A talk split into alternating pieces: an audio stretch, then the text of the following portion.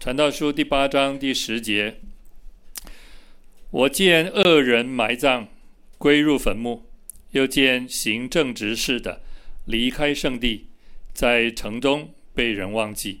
这也是虚空，因为断定罪名不立刻施行，所以世人满心作恶。罪人虽作恶百次，倒享长，呃，享长久的年日。然而我准知道，敬畏神的，就是在他面前敬畏的人，终久必得福乐；恶人却不得福乐，也不得长久的年日。这年日好像影儿，因他不敬畏神。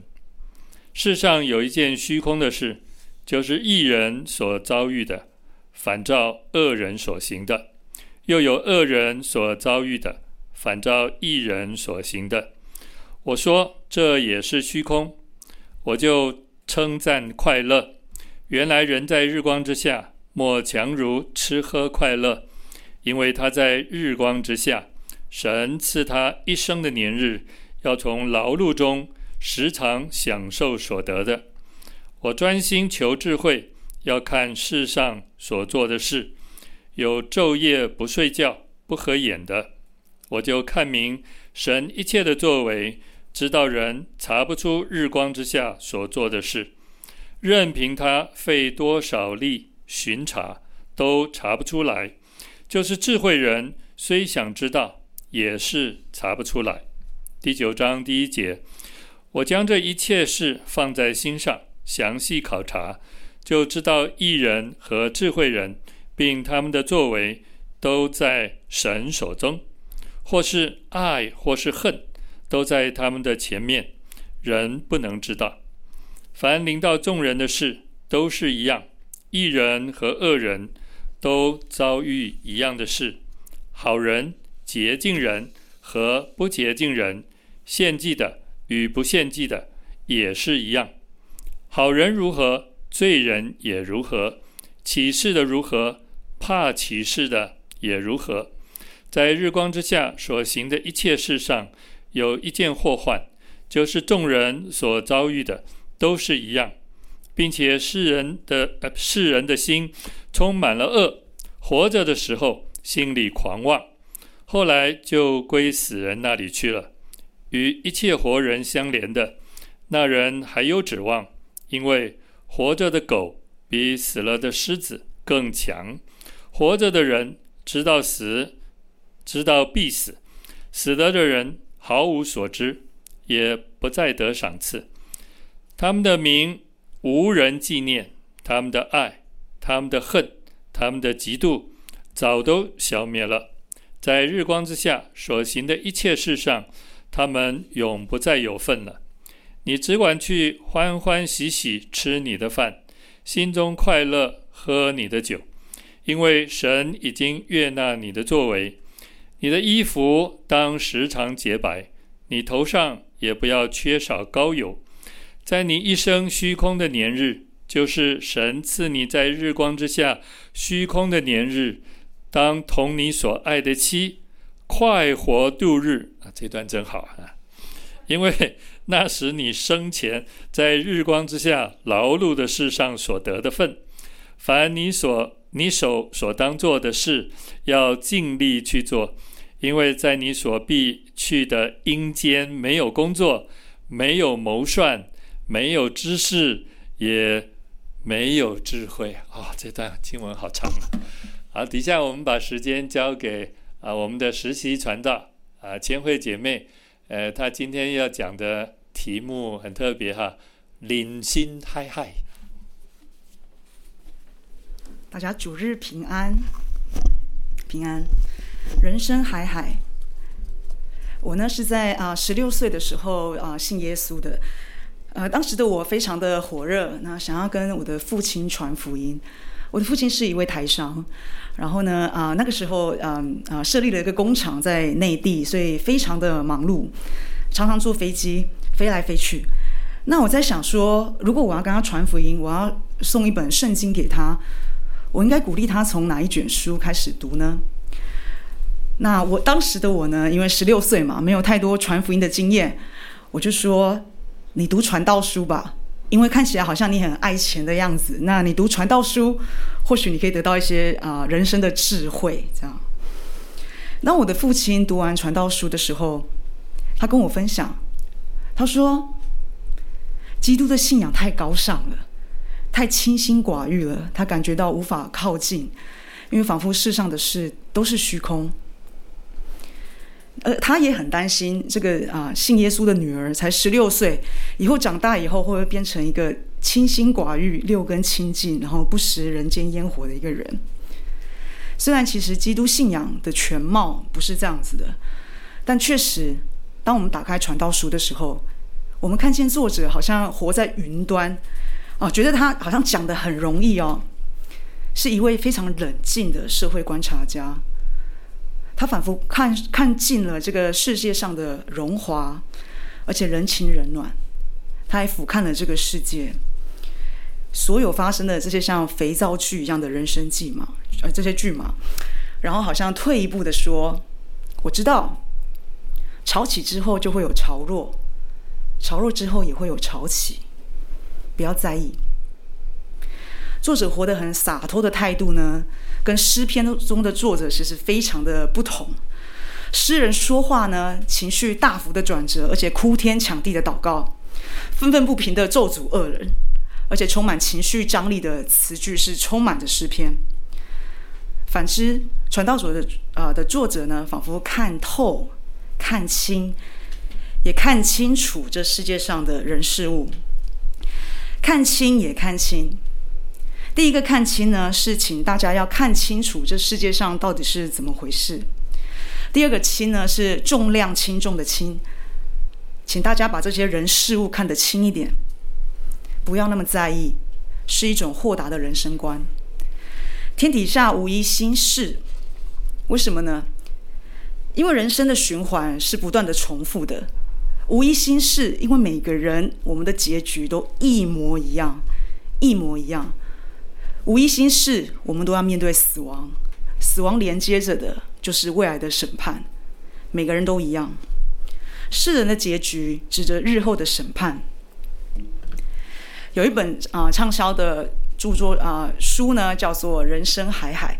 它里面讲到一句啊、他说：“敢死不叫勇气，你敢活着才需要勇气。”没有错，就是闽南语用的字眼了。人生海海哈，就是说在诸般的事物当中呢，其实没有什么好期待的，一切都是普普通通而已。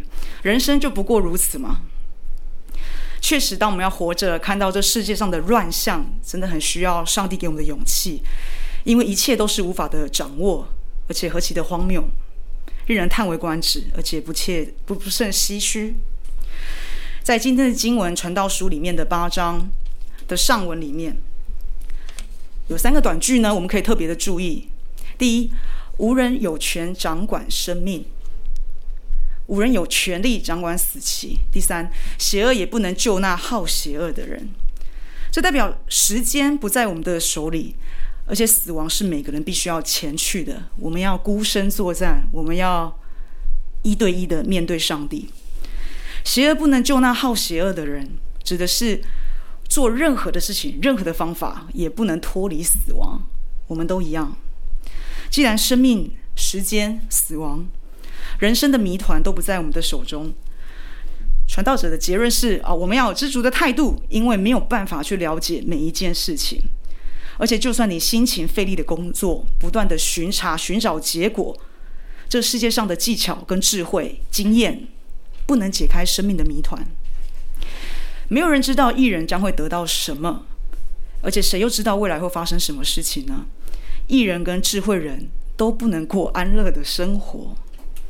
一旦死亡，世上的一切都会消失且停止，爱跟恨都会化为乌有，因为这些现象，虚空成为这卷书的代名词。死死亡呢，使人生变得毫无意义，而生命的不公平也使生活毫无意义。不能知道未来，不能知道时间，没有意义。所以他说：“与你的妻子快活度日啊，似乎我们在生活当中享受生活中的乐趣，可以分散我们一点点对于残酷现实的注意力。在这段经文当中，我们有两点跟大家来提醒：第一，敬畏暂时不惩罚恶人的神；敬畏暂时不惩罚恶人的神。第二，认清真相后，依旧热爱生活，依旧热爱生命。传道十五八章十到十四节说到：“我见恶人埋葬，归入坟墓；又见正直事的离开圣地。”在生前呢，受到赞扬的坏人呢，死后会得到人的尊重，而且他是有坟墓的哦。啊，反之，相反词就是艺人呢，不会受到尊重，而且无人纪念。这世界上的上的掌声呢，也是毫无意义的。而事实上，恶人的猖獗跟亨通，助长了这个邪恶行为的风气，因为他们没有受到惩罚，他们的生命没有缩短，反而是。长寿。当我们看到这世界是这样子的时候，我们就要来问：既然如此，我们为什么不参与邪恶呢？我们可以做坏事啊，因为恶人在暂时当中并不会得到任何的惩罚，而且他非常的亨通，他助长了这个社会犯罪的一个动机。在亚洲的教育现场呢，常常会发生一种事情，就是有一种学生，或者我们说大部分的学生。如果没有考试的话，就不读书了啊！反正没有考试嘛，上课呢连笔记都不用做，仿佛学习呢是为了考试的分数。在填鸭式的教育的里面，这种情况其实非常常发生。如果恶人做坏事，反正也过得很好，那为什么我要行义呢？你行义的话，可能受患难，可能受压制。这种情况在社会里面。天天发生，天天发生。人们看到这种现象的时候，会选择什么样的价值观来过日子？传道者他看见了这个，但他说他知道神的应许是什么。他说：“我准知道，我准知道那个敬畏神的，就是在他面前敬畏的人，终终久必得福乐。”他知道神的应许是什么，虽然他看见的不是这样。所以他强调敬畏神的重要。世上还有一个残酷的例子，就是义人的结果会当做恶坏人的啊结果来对待，那恶人呢会遭到好人来对待，这也是没有意义的。在十四节提到，传道者说了，你所看见的跟你所相信的可能是不一样的，但是我们必要相信神的审判一定是会来到的。尚未审判恶人的上帝是我们值得敬畏的。而且这个敬畏，在原来的意思是讲到害怕，而且尽量避免跟上帝接触。换句话说，就是跟神保持距离，跟神保持距离。这里提倡的敬畏呢，不是一种亲密关系，哈，耶稣是我的好朋友，不是这样子的。就是说，我们要跟神保持距离，而且如果可以的话，尽量不要接触。在古代中国呢，上朝的时候，皇上是绝对的权威。且要敬畏。大臣们，他们在上朝的时候，之前在过程当中不饮不食，不能吃东西，空腹上朝，甚至那个在啊、上朝的时候，那个眼神呢是不可以直视皇帝的，因为你如果你的眼神或者你生理上的需要影响了皇帝他的判决或者他的说话，打断他的思路，这分明就是藐视皇帝。是抄家灭族的大罪大罪，这种敬畏，这种害怕，让大臣们在上朝的时候战战兢兢的，连大气都不敢出一声。皇上是天选之子，他拥有一切的权利。当我们在面对地上的君王是如此害怕的时候，那更何况是天上的万王之王？敬畏的神跟亲近的神。敬畏上帝的生活形态，是要把遵守命令跟未来的审判连在一起的一种生活形态。我每天活着，我想着未来的审判，好事坏事，神都要看见；好事坏事，神都要过问，连起来。这是一种跟神建立的一种正确的关系。这种关系是以顺从权柄为特征，并透过遵守诫命来表达我们跟神的关系。我们除了跟上帝有亲密亲近的关系之外，我们说耶稣是我们的好朋友，慈爱的阿爸天父。但不要忘记，他是君王，他是世界的主宰，他创造了宇宙万物，他是极其伟大、荣耀、蛮有全能的上帝。人跟神之间如果没有敬畏的关系，就很像一个没有家教的孩子，对父母亲的权威不懂顺服和敬畏。高举爱，高举恩典，可是可能不知道反省跟悔改，这样子的信仰呢，不免有危机。在我们客家人里面呢，我们有一句俗语说到：“溺爱孩子就是害孩子，溺爱孩子就是害孩子。”没有权威、没有界限的教育，培养出来的可能是不知道是非对错的大人，仿佛是外形成熟的巨婴，依旧自我中心。我没有办法负起当父的责任。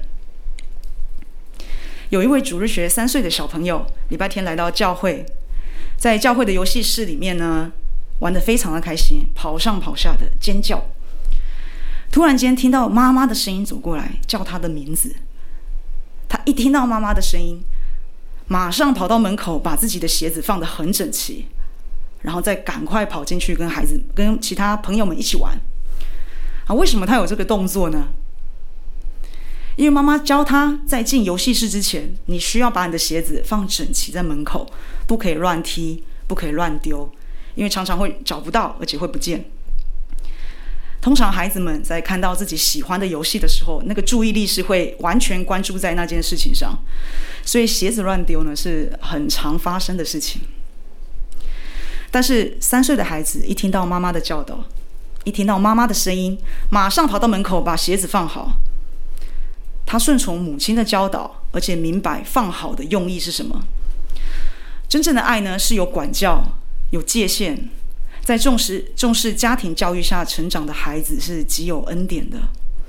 对权柄有顺服的能力，是需要教导、时间和培养的，如同我们跟神的关系是一样的。敬畏神跟亲近拥抱神，这是两种对上帝的面对上帝的态度。我们都需要这两种态度。这里传道者教导我们，也告诫我们：你当活在未来的审判里，时时提醒好的行为、坏的行为都会受到神的检验，神监察我们的每一天。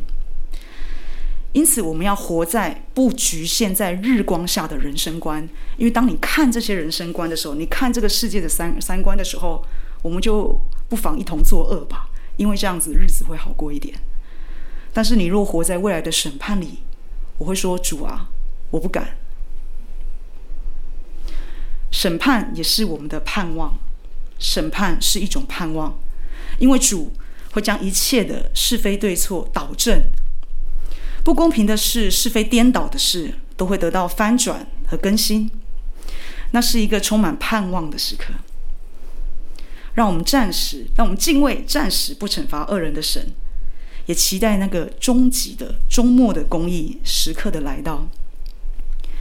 第一，我们要谈到认清真相后，依旧热爱生活。认清真相后，依然依旧热爱生活。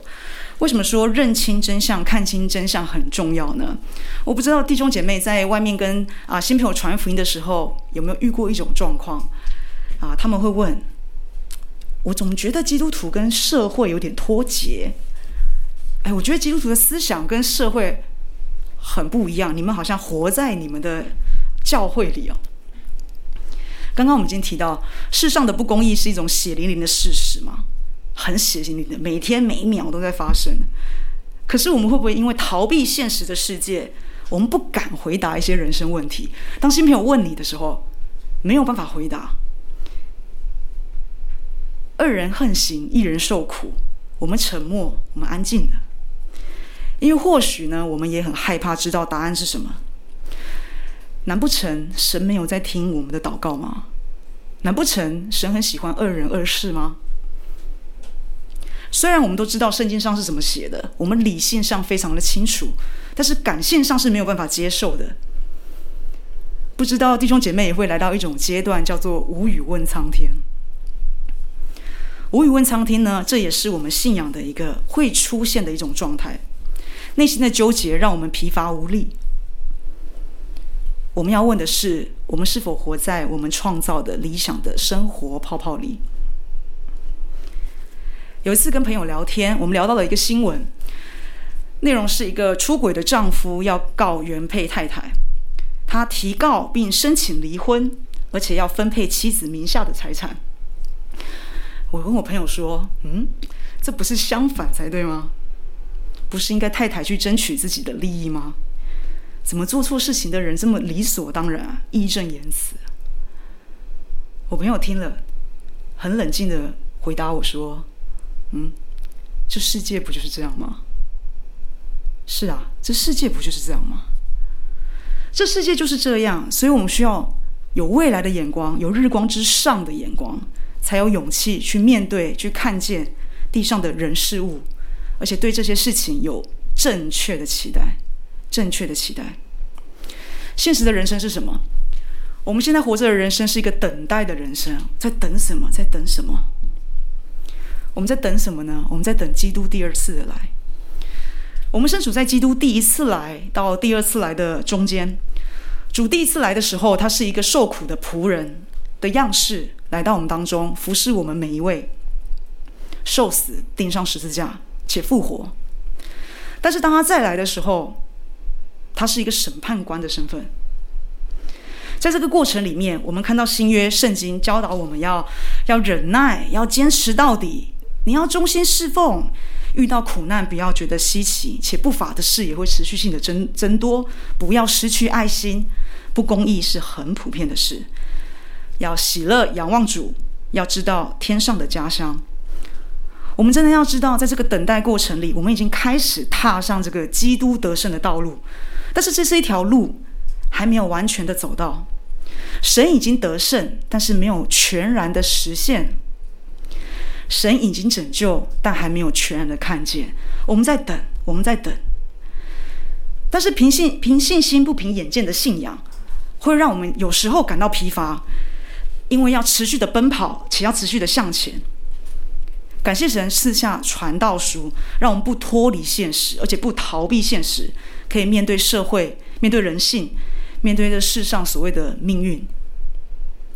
传道者告诉我们，现实是什么？事实是什么？在耶稣基督第二次还没有到来之前，这个世界的原貌是什么？凭着勇气接受现实的真相。九章一节说到：“我将这一切事放在心上，详细考究，就知道艺人和智慧人，并他们的作为，都在神的手中。或是爱，或是恨，都在他们面前，人不能知道。事实上，人无法知道未来，日光底下也找不到一个终极的道理。看来看去，也不知道世界上的事是如何发生的。当美好的日子来的时候，我们尽情的享受；当邪恶的日子来的时候，它也是一种。”上帝赐予的变化，它也是一种上帝赐予的变化。人生当中有顺境，有逆境，但是怎么样，我们也不可能处处是逆境，对吗？人生有有巅峰，也有低谷，但是不会处处都是低谷的，不会的，因为没有人知道命运在哪里，所以没有人能用任何的方式决定做什么是最好的。因为没有人知道命运，所以没有人知道哪一种方式是最好的。既然如此，顺境我们就趾高气扬，逆境低谷垂头丧气，这或许是很表面的一种人生哦。既然我们无法知道未来，传道者建议我们要享受光明，享受当下的光明，但是呢，要记得可能会到来的黑暗。我们要享受青春。享受我们的时间，但也要记得老年跟死亡即将到来。很吊诡，我知道传道书就是这样。但是我们要知道，在有限的人生里面，在虚空的人生里面，神提醒我们活在未来的审判里，且接受当下要面对的现实。享受当下，知足常乐，这是我们该有的态度。他勉励我们，传道者勉励我们要安于现状，因为一个人的胃口呢是永远不会得到满足的。在第六章第七节提到，人的口腹永远不会知足，所以你应当安于现状。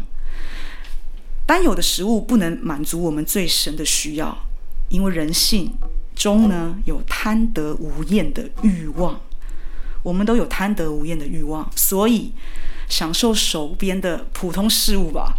这些普通事物会让我们快乐，这些普通事物当我们失去的时候，才会觉得很重要，不是吗？我们失去才懂得珍惜，这是老生常谈。但是真的，当你失去的时候，你的生活习惯需要改变的时候，会觉得很烦恼，对吗？会觉得很难受，因为我们失去了。我们失去的越多，就会想起我们忽略的人事物。凡临到众人的事都是一样的，一人跟二人都遭遇一样的事。好人洁净人，不洁净人，献祭的不献祭也是一样。好人如何，罪人如何，启示如何，怕启示的也如何。第四节，与一切活人相连的那人还有指望，因为活着的狗比死了的狮子更强。这里的意思就是说，虽然狗的形体、狗的能力比狮子更弱小。但是有生命的会比没有生命的更有希望，活着会比死了更强的意思。第七节，你只管欢欢喜喜去吃你的吃你的饭，心中快乐喝你的酒，因为神已经悦纳了你的行为。第十节，凡你手所当做的事，都要尽力去做，因为在你必去的阴间里，没有工作，没有谋算，没有知识，也没有智慧。既然活着的生命比失去生命更有指望，虽然我们处在虚空、没有意义的人生里，我们依旧被上帝期待着，要享受每一天，要尽力尽情的过每一天的日子。人生中我们可以有享乐的这个基础呢，是因为神已经悦纳了我们，欢喜吃你的饭，快乐喝你的酒，为你所欢喜的快乐感谢神。人必须知足。这里的知足呢，不是心灵鸡汤的那种鼓励啊，你当知足啊，而是我们必须、必须、必须知足。我们需要知道什么叫满足，为有的感谢神。才能有珍惜跟感恩的态度会出现。我们必须要知足，因此去做你手中所当做的事，按着个人的能力、环境，享受生命，并负起人生的责任。生活呢，其实应当是积极且充满活力的，踏实、有见识、巧妙。因此，热爱生活应该是我们对生命的态度。有一位世界巡回的布道家叫利克胡哲。以前常常也会在台北小巨蛋办一些特会啊，一些鼓励他的，他就是会做一些生命的见证，鼓励人。一出生的时候没有手没有脚，你看到他这个人的时候，放在台上就像是一个雕像。他的左下角呢有一个萎缩的肢体，看起来是一个小鸡腿。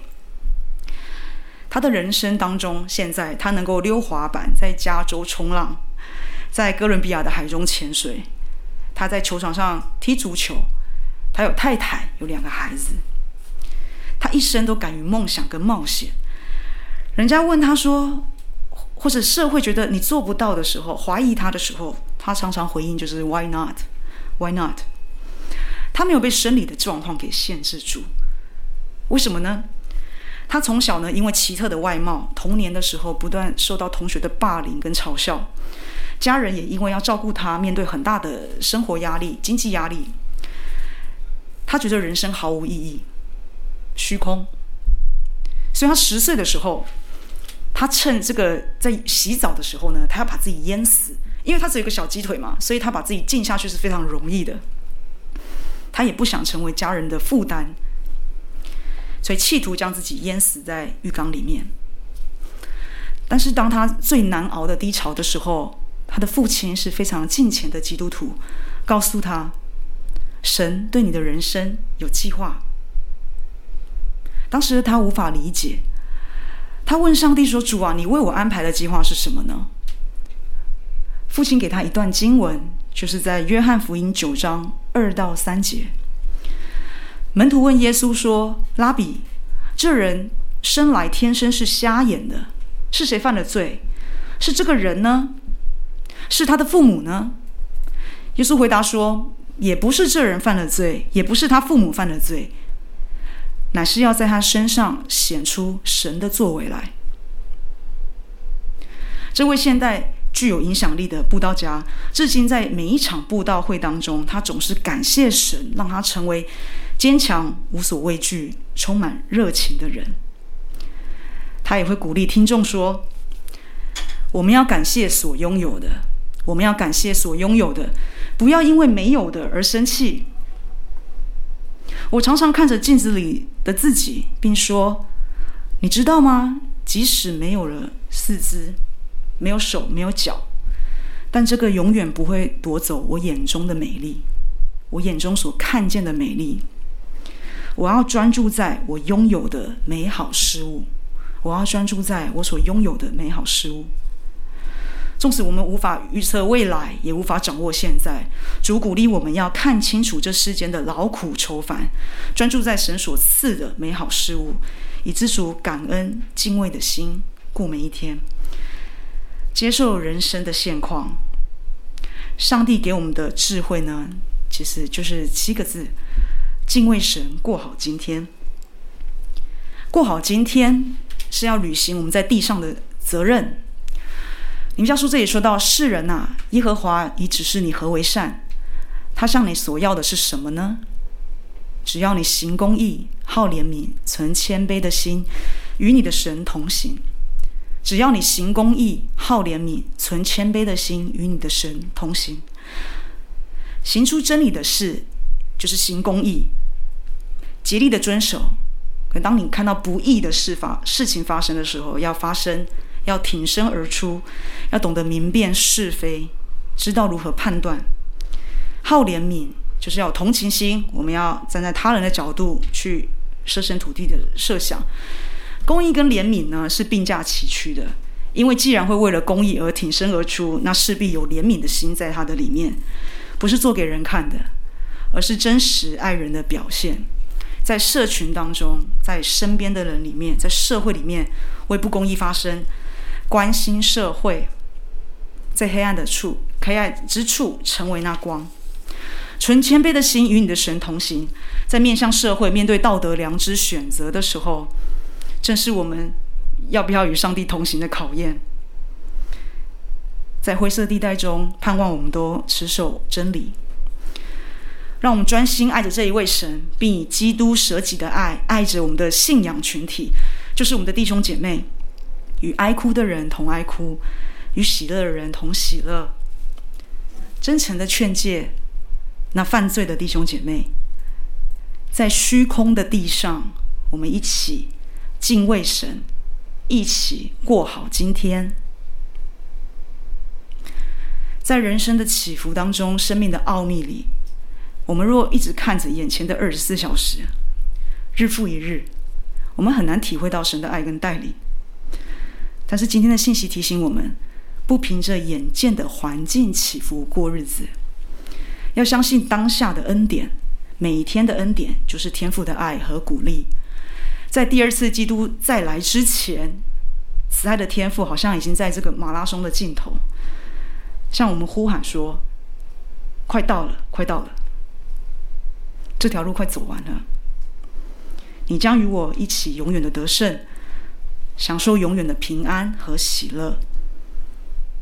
不要相信那个眼睛所看见的，弟兄姐妹，要相信那个看不见的，就是主所预备的道路。纵使这个世界有时被黑暗笼罩，要有日光之上的眼光，敬畏神，过好今天。最后，我想跟各位分享神学家尼布尔的祷告文。这个祷告文呢，是在第二次世界世界大战的时候写下的，称为“宁静祷文”。当时一片的混乱的社会，混乱没有次序。这篇宁静祷文成为多人的帮助。内容是这样子：请赐我宁静，去接受我无法改变的事。请赐我勇气，去改变我能改变的事。请赐我智慧，分辨这两者的不同。认真的过每一天，享受生命的每一刻，在这进入到平安的途径中，勇敢迎接艰难，按照主的方式面对这不是我想要的罪恶世界，坚信主会使正义彰显，一切更新。只要我顺服主的旨意，今生我会得蒙足够的喜乐，来生与主同享永生的欢愉。阿门。